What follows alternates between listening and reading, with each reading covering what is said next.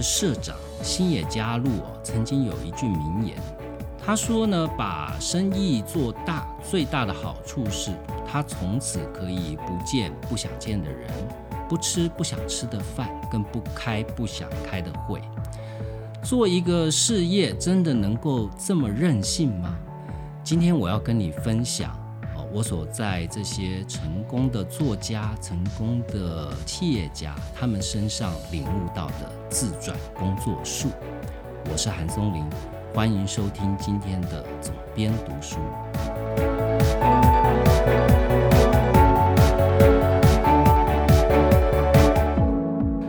之前曾经有朋友问我说，为什么我在 Podcast 里面都不介绍自家出版社所出版的书哦？我经营的出版社叫做写乐文化，那我经营的书比较多是生活风格这一方面的书哦。那我自己在做 podcast 的一开始，我就想说，嗯，我还是分享，主要是以我自己读书的心得。那因为我自己出版的书是工作嘛，哦，所以就比较不那么客观。虽然编书不等于看书哦。但是我所接触的这些作家，其实他给我的启发，并不输于阅读完一本书。也就是说，我透过认识一位作者，默默的，好像也在读一本书哦，读他的人生之书的感觉。所以，呃，我前一阵子看到我一个很优秀的朋友，他以前是出版社的老板，他的公司叫做自转星球。那应该很多人都听过这家出版社。他们出版了弯弯之前的宅女小红，那几个都是在呃年轻群体蛮大发声量的 KOL，然后他的出版社经营的也非常的成功，成功到他他甚至去养一支自己的业余棒球队哦，然后他在前几年他突然呃出国去念书了，他去念运动管理。因为运动，尤其是职业运动，棒球一直是他人生中很重要的一部分啊，所以他就到波士顿去念了两年的书，拿了一个硕士，呃，运动管理硕士的学位回来。所以我就想到了说，在我的作者里面有非常多人，就是像自转星球出版社的老板黄俊龙这样，就是。他们帮人生立定了一个目标，这个目标其实是他非常的，就像星球自转的道理是一样的。也就是说，他不用去思考他为什么而忙，他自然忙得乐在其中。而且重点是他忙得很有方向哦，并不是像无头苍蝇的那样忙。忙到一个阶段以后，变成别人认同他的目标，跟着他转。就是你自转以后，变成别人绕着你公转，那就形成一股更大的力量了。所以今天我想要把这样的一个自转工作术哦，我从他们身上得到的一些体会，顺便介绍几本我的出版社写乐文化正在今年出版的书，呃，让大家可以参考。首先，什么是自转工作术呢？我刚刚前面讲了，就是。呃，我们一般人在工作的时候，在年轻的阶段，譬如说二十几岁这样的阶段，你通常都是刚踏入社会，所以你的工作目标通常是别人给你的。你进入的到一个组织里面，你的长官会交付你一些任务，或者是说，假设你是一个业务员，那你的目标就是赚钱嘛，非常的清楚，你开拓你的客户。但是通常我们到一个年纪以后，哈，譬如说三十岁以后，你就会面对到，假设你还做得不错，那下一步就是你要带团队了。但是带团队这件事，很多的呃新主管哦，尤其你刚开始做主管的人，通常会很 confuse，你不知道该怎么带人，对吧？很多人说带人带心。那也有非常多关于领导统御的工作术哦，但是我都不觉得任何一种工作术是一个终极的解决方案。为什么呢？因为你碰到的状况都不相同，你所主导的一个规模，譬如说叫你带的部门里面有几个人，他的业务的性质不同，所以当别人告诉你的工作数未必能够适合你使用。那我的工作就是会接触非常多在各领域里面的成功人士哦，因为能够出书，能够把自己的人生经验拿出来讲一讲，通常在那个行业里面还是有一些基本的成就，他才有这个资格可以跟别人去分享他的人生故事嘛。那我观察他们，我发现他们有一个很大的重点，就是他们对于他们的工作从来不迷惘哦。那工作的迷惘，通常都是造成我们工作的无力化哦，效率偏低的一个最大的元凶。因为我们不知道，呃，这条路是不是能够走得下去，对自己产生了一些疑惑。那你的疑惑自然会传给你的员工，也就是说你带领的人。所以我们常常会有一句话叫做“将帅无能，累死三军”哦。当你在做伙计的时候，你通常会呃常常会指责你的老板说怎么交代一个这么不上道的任务哦，没有 sense 哈。那当你自己做主管的时候，其实呃你也可以去想一想，说你是不是那个以前你去在做员工的时候咒骂的那种主管，老是下一些没有 sense 的指令哦。那我常常觉得做主管呢。给一个什么样的指令这件事情，或他给的指令有没有 sense 这件事，其实见仁见智。但是呢，你给的指令有没有逻辑性这一点就很重要哦。这个就牵涉到我今天要讲的所谓的自转工作术哦。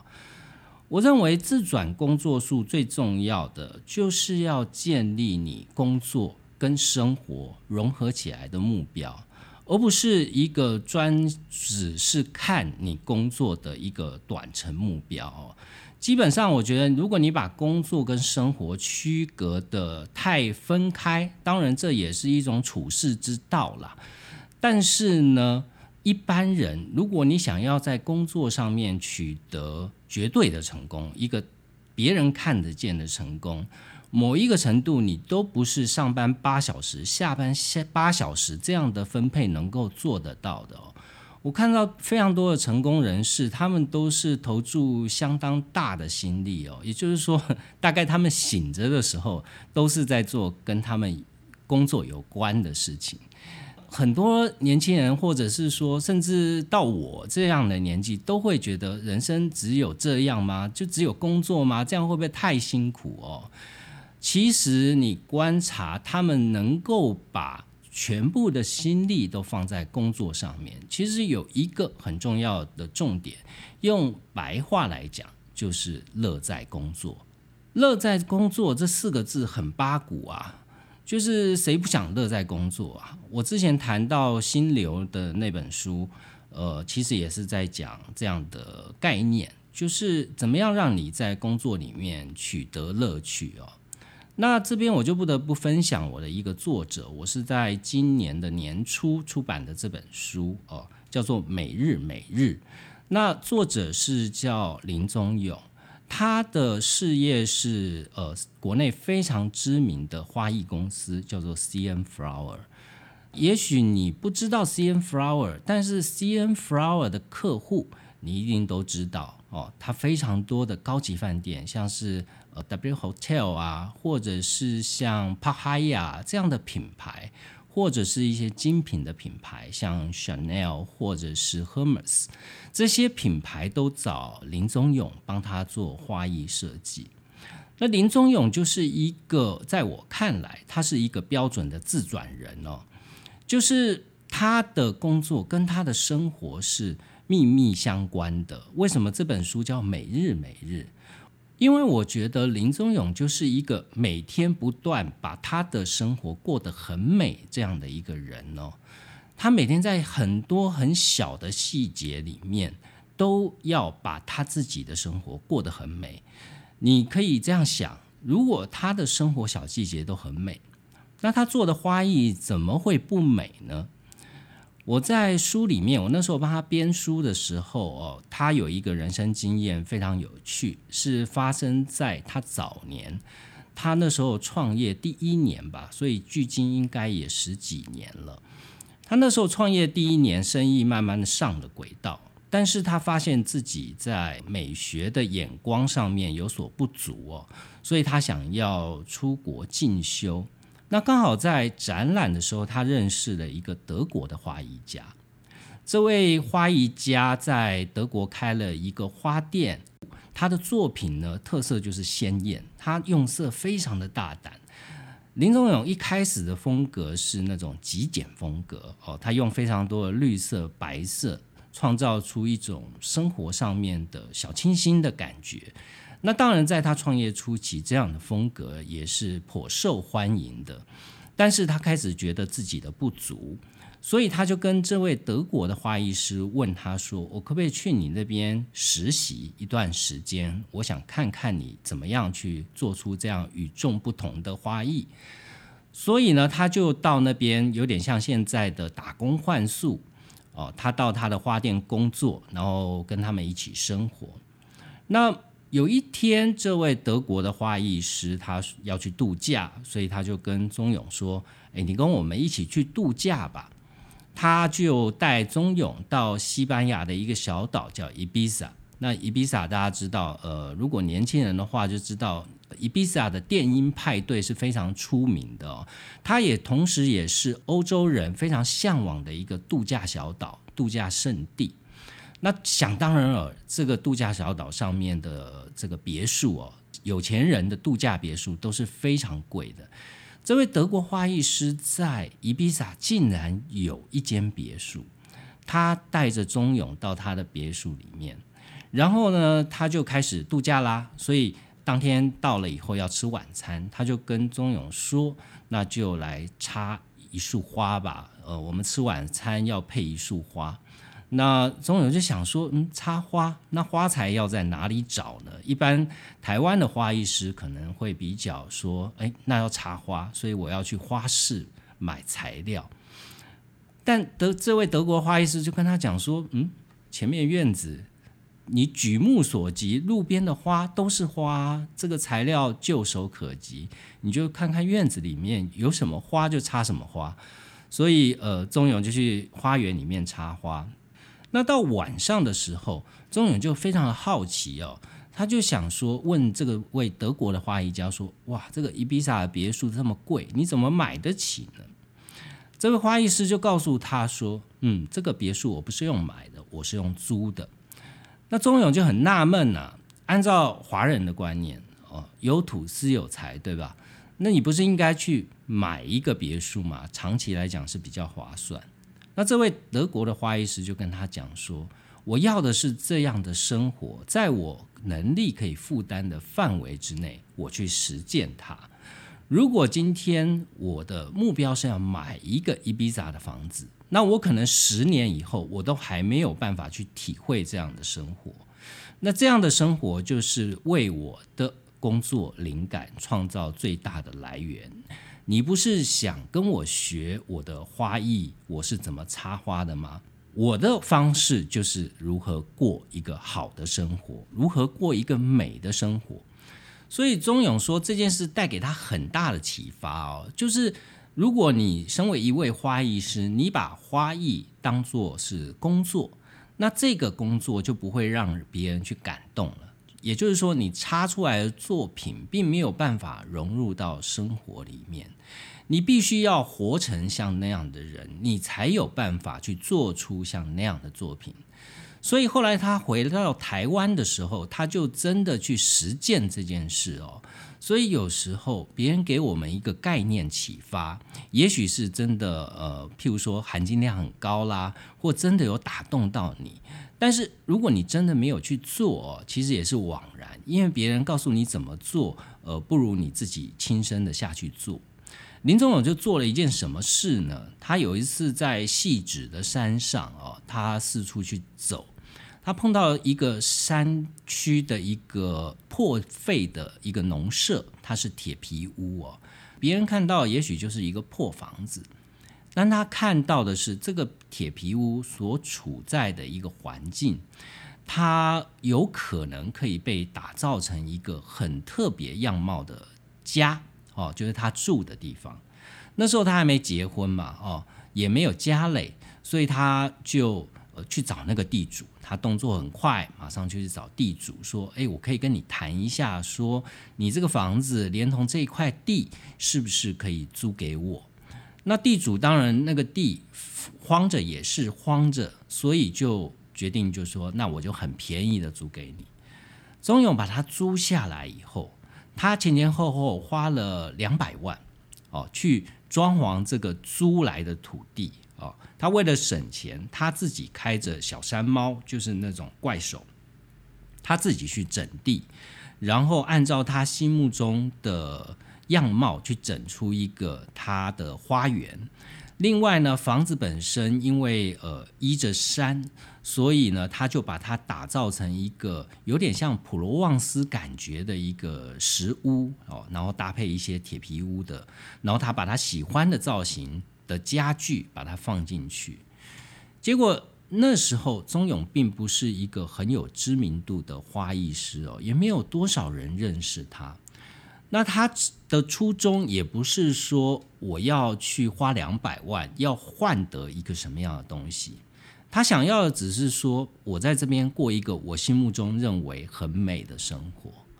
没想到，就是他打造了一个这样的地方，他邀请了很多朋友来，所有朋友都觉得哇，你这简直是世外桃源哦！你是在过着一种我们无法想象的四处皆美的一种人生哦。后来呢，他这个细指山上的房子被商业周刊呃做一个封面故事哦，换得非常大量的曝光，所有人都开始认识了。林宗勇这个呃思想观念跟别人不一样的花艺师，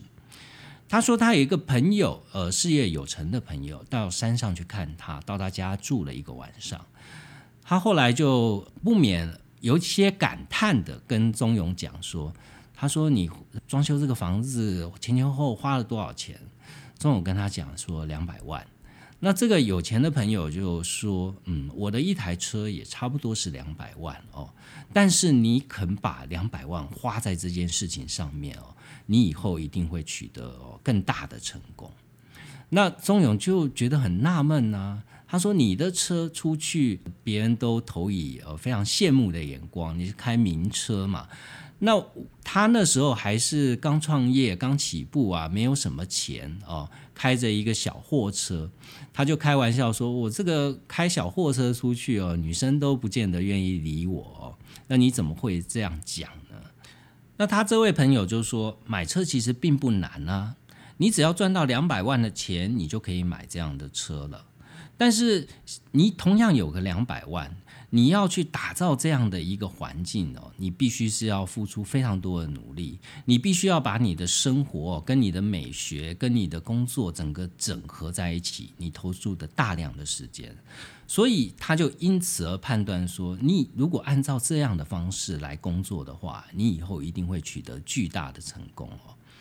那现在细指的那个山上的房子，就是知名的叫做石养山房哦。石养山房现在的所在地，就是林宗勇当年哦用两百万在跟别人租的土地跟房子上面去打造的一个基础。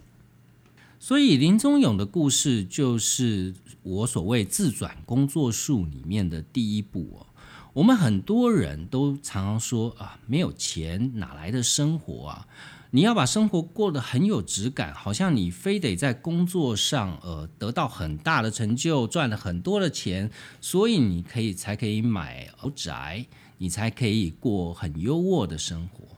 但事实上，这是一个倒果为因的一种逻辑哦。你如果没有一个要把自己生活过得很好的状态，那你的工作也不可能太好。自转工作术的第二个阶段，我觉得是要建立哦，你对于工作以及生活的一种信仰。这边就要提一本我今年出版的，呃，叫做《乡下创业学》的这本书。那作者是台湾非常知名的地方文化的策展人，叫做尤志伟。那最早我们谈这本书的时候，其实是因为志伟告诉我一个非常知名的国际品牌，他们在做地方创生，哈，或者是地方文化改造的一些案例，所以我们开始有了这本书的构想。志伟跟我分享的这个案例呢，就是呃，日本非常知名的饭店集团，叫做星野集团。那新伟集团是一个非常在日本哦，乃至于全球的饭店的产业，都是一个非常有趣的存在。它跟其他的品牌不太一样哦，因为大家都知道说，日本以前虽然也有一些奢华的自本土的饭店品牌，譬如说现在还存在的像大仓酒店集团哦，Okura。那或者是说，以前我曾经住过在呃西洋银座这家饭店哦，但是近十几年来哦，日本的饭店主要还是由一些国际的饭店连锁集团来主导，譬如说我们熟知的四季半岛，或者是君悦凯悦集团哦，呃或希尔顿万豪集团这几个主要的国际级的饭店经营，那。日本的业主哦，就是他们盖了饭店，然后委托这些国际集团来经营管理。日本的传统的服务业是非常强的，为什么他们在饭店的这个领域，竟然是被国外的饭店集团所主导呢？这就可以去讲哦，星野集团的社长星野加入的故事哦。星野集团说实在，他串起也不过就是这十几年的事。也就是说，他们传承数十年的清井泽星野哦，也是在十五年前才改造正式对外营运的。星野加入其实并不是白手起家的企业家，他也算二代。那他们家本来就是经营呃传统的温泉旅馆，在清井泽。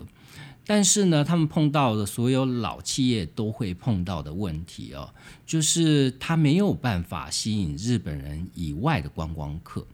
那在新野加入在九零年代的时候，其实日本的观光业正处于一个转型期。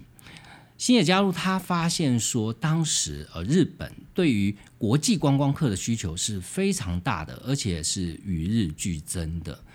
但是日本的传统旅馆却没有办法去承接哦，不断成长，国际观光客涌到日本来这样的商业利益哦，那是为什么呢？有两个原因，第一个是国际化的程度不够哦，传统的日本员工都不擅长呃讲英语或是其他的外国语言，第二个是。他们都太过于 local 了，就是他们所提出的很多的服务都是完全针对日本在地客。那今天外国观光客到日本，你要他一夕之间就融入日本的文化，去接受这样的服务是很难的。譬如说传统的呃日式传统的旅馆，它是榻榻米哦，然后呢，他坐呢是要用跪坐的方式。那睡也是睡在榻榻米上面，只是上面再铺上一层床垫，薄薄的床垫哦，跟棉被。这样对于外国观光客，他就会非常的不习惯哦，他没有办法跪在那边跪太久。不要说西方人哦，就连我们台湾人，你真的去住到一个榻榻米房，你要跪坐在那边都是很辛苦的事。新野加入看到了这个现象了，所以。当他三十岁的时候，他爸爸要求他回来去救他们家族企业的时候，他就呃去想，我还是要从数字化，因为他是到美国去留学，他在康奈尔念的是商业管理，所以他回来他是看着数字告诉他的观光业碰到的状况，以及应该要争取哪一方面的人群，所以他就要做一些改变。那当然，第一次改变碰到太多家族的问题了，所以这个改变就呃无疾而终。然后他也到东京，回到东京去上班了。他到花旗银行去上班，但是呃，可能就是他们家族企业还是不能没有人出来接班吧，所以最后他还是被邀请回去了。在他三十几岁的时候，他就决定他要做一个大幅度的改变，就是刚刚讲的，怎么样让国际的观光客可以去非常自在的体验他们想要体验的日本文化。譬如说，他就在我们刚刚讲榻榻米房里面设一个下凹区，让客人不用跪坐的那么辛苦啊。然后他把床垫把它分开哦，睡房归睡房，榻榻米房归榻榻米房，让西方的客人也可以在日式的文化里面得到很好的休息。一般日本传统的饭店都是一博二十了，但是呢，你这样等于是强迫客人哦要吃什么东西，要每天的作息要到什么时候就要吃呃饭店提供给你的餐食，所以他也做了改变。客人也不一定要配合饭店的一博二食哦，他可以自行决定。他在清景泽的新野，他也提供了一些比较 casual 的，好像食堂这样的服务，把当地的小农哦跟饭店所提供的服务结合起来，让国际的观光客可以更轻松自在的接触他们想要接触的日本文化。这样的改变其实让星野的清景泽就一炮而红啊！其实星野的传奇哦，并不是引起我最大好奇心的事，反而是星野加入这个人哦，他的工作观跟一般人很不一样。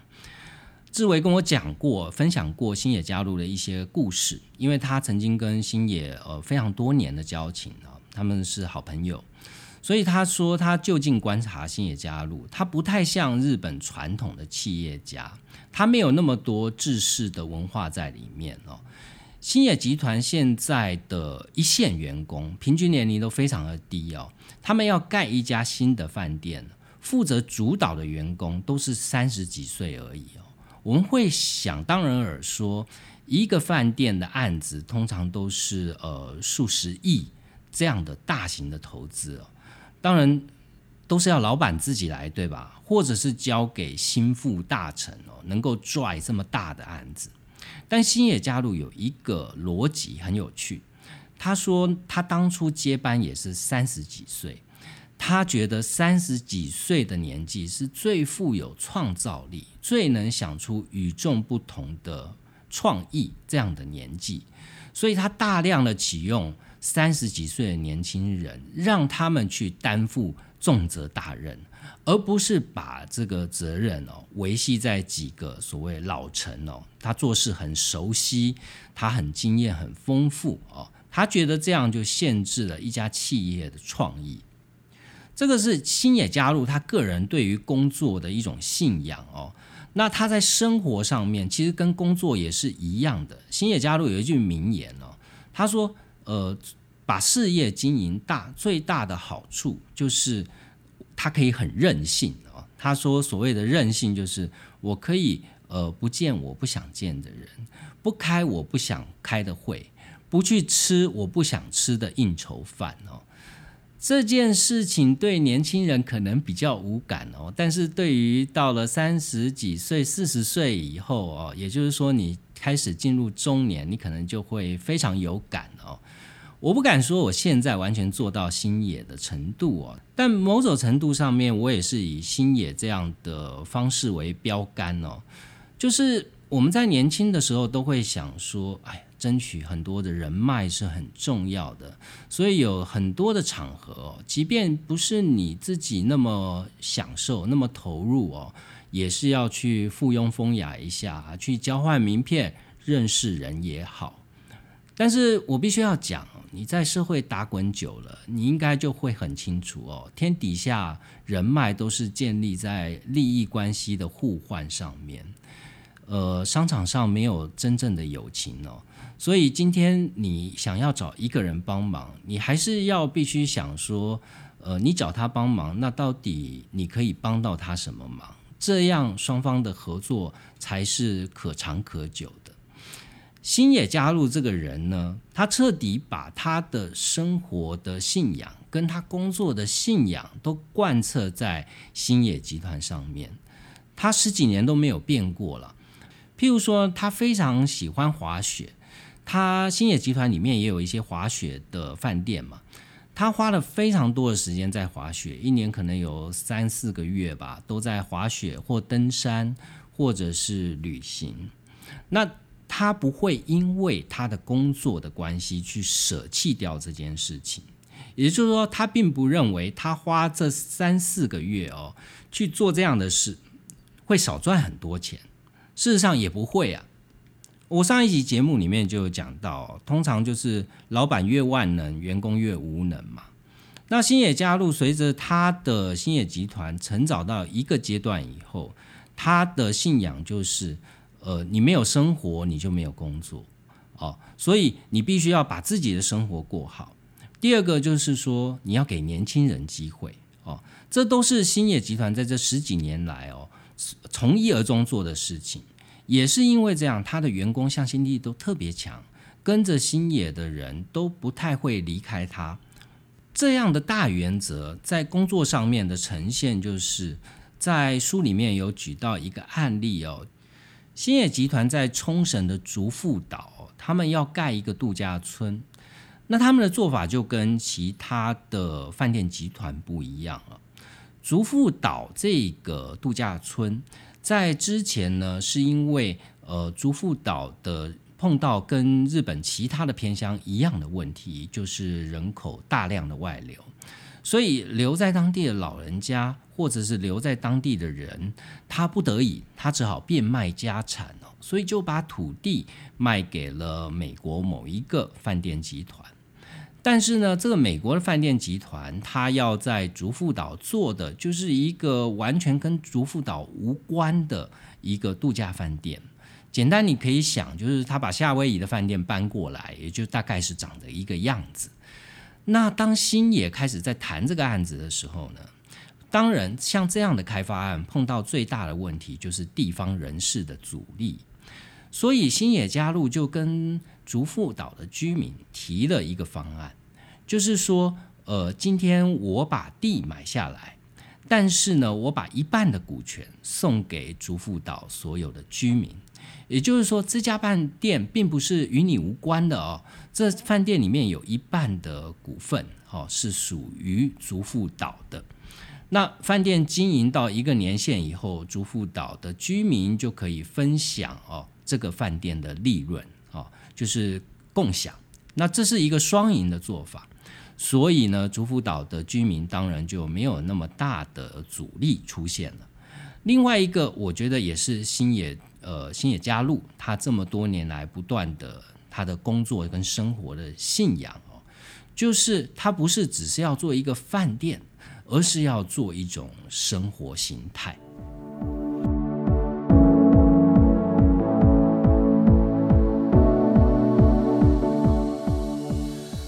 我们前面讲了，美国的饭店集团要在竹富岛开饭店，他要盖高尔夫球场，哦，他要做一个度假村，这件事就跟竹富岛的居民没什么关系嘛。所以新野加入他提的策划案，他是希望能够变成竹富岛的一个新的村落，哦，他不要是一个跟竹富岛完全没关系的饭店，哦，他要外来的观光客。去体验竹富岛的生活，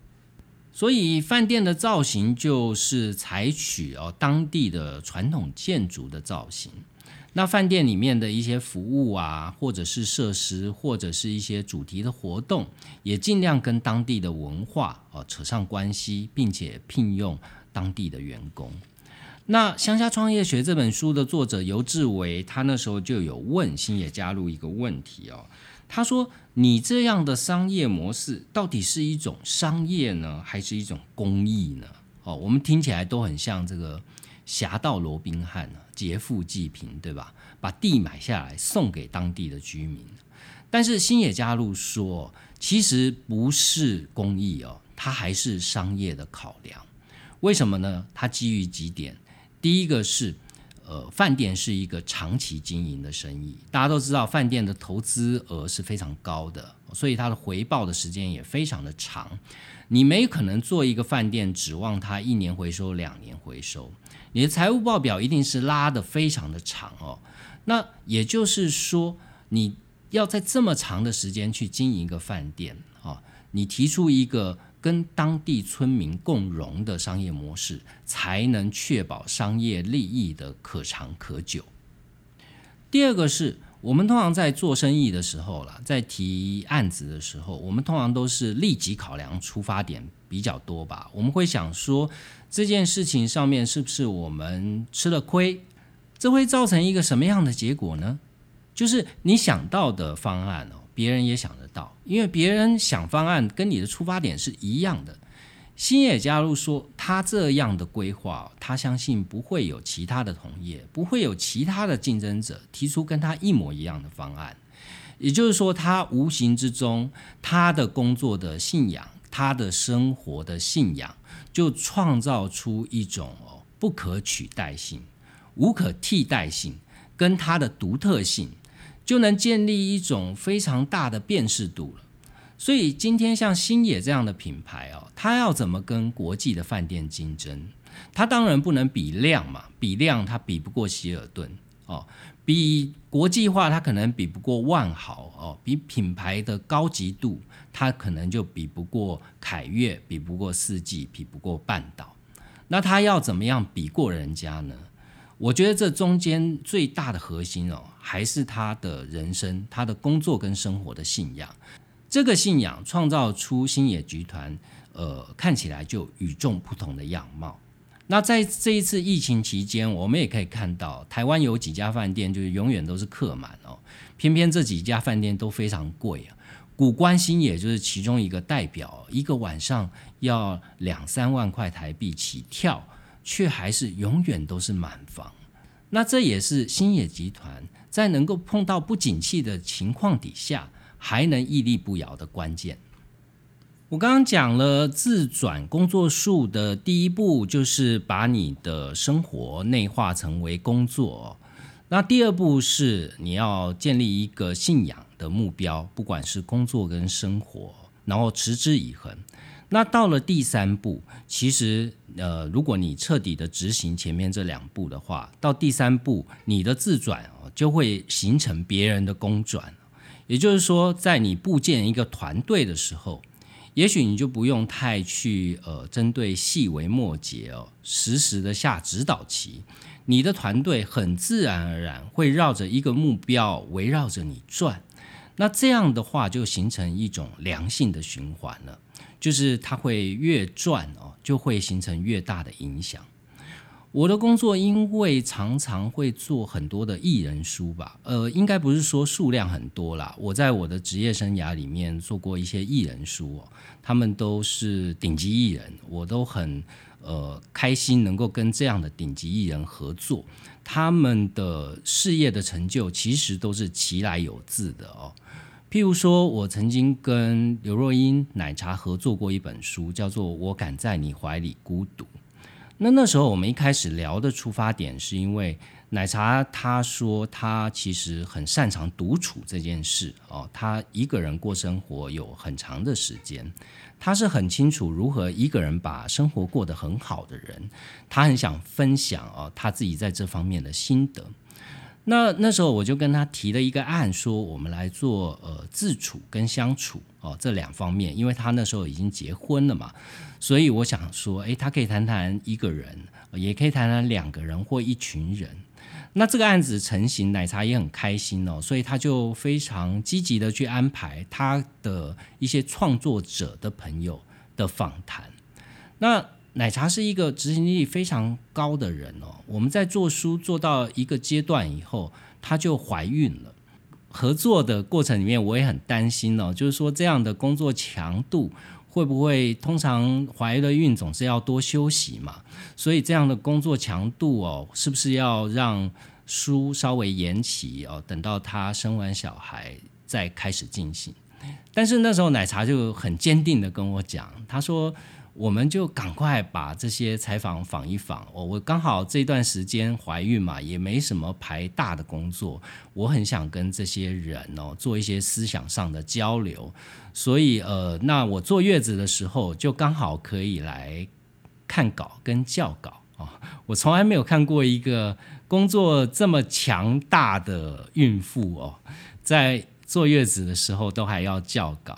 那后来我们就访了非常多人去分享呃自处跟相处这个概念哦，所以最后做成了这本书。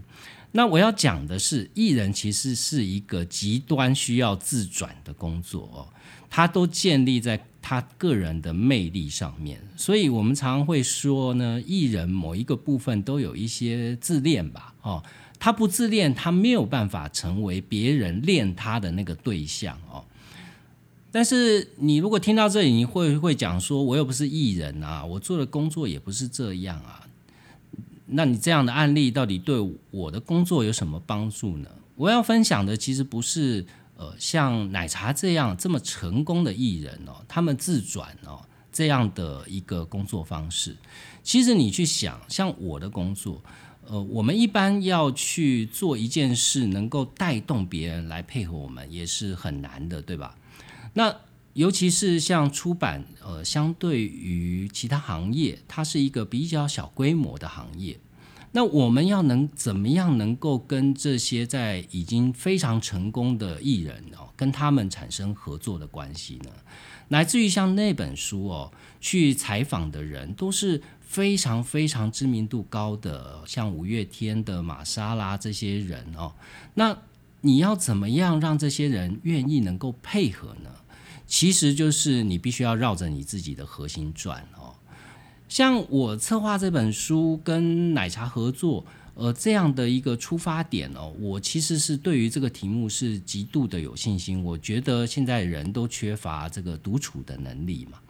那我觉得奶茶又是非常适合来谈这个题目的人。哦，所以我那时候是投入相当大的精力来做这件事，基本上没有再去算它的成本了，哈，已经没有太去算了。当然，我确定这件事不会是赔钱的事了，但是它比做一般的书来的复杂很多。因为你想，呃，一个艺人他要出来采访，哦，他的妆法造型就是一次，哦，那我们今天要采访十个人，就是十次。不管是成本，你就是乘以十，或者是你的工作的时间，你也是乘以十哦。这其实是你看起来它是一本书，但是它的量体可能是做一般书，其他的书可能是三倍、五倍哦，甚至更多以上的耗费的资源。那艺人也觉得这个题目好，我们出版社也觉得这个题目好，所以我们都投入了，不是以金钱。为计算标准的一个想法去做这件事，那集合的力量就会很大了。你想，一般的案子你要请到这么高级的艺人，你可能花多少钱你都不一定请得动他们哦。但是大家都觉得这个题目好玩，大家都觉得奶茶来谈这个题目非常适合，所以这个就是自转工作术最重要的核心，就是一旦你有了信仰。一旦你把它融入到生活里面，你去专心的执行它，不被太多的世俗的计算去干扰它，那别人也会形成一种力量哈，来去支撑这件事情。所以，我们通常会讲说，之前我曾经讲过，像《秘密》那本书卖很好啊，讲吸引力法则啊，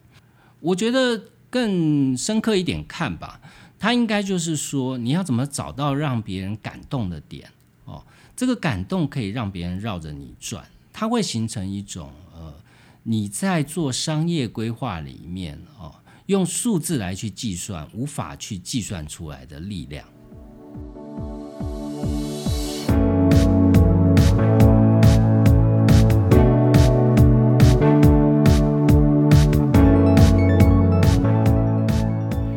今天谈自转工作术哦。我帮大家整理一下我引用到的书，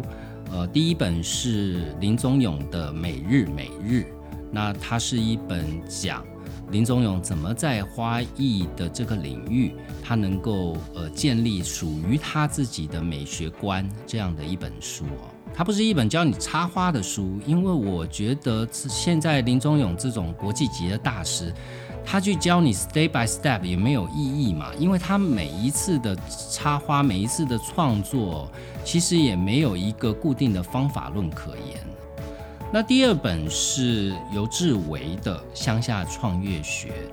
这本书呢，里面是介绍了日本跟台湾有很多地方创生的案例哦。那虽然是地方创生，地方创生碰到最大的问题就是大家往往都是不从商业面来考量，所以有很多东西就像放烟火一样哦，一下子很灿烂，但后面就后继无力。所以志伟在台湾做了非常多的策展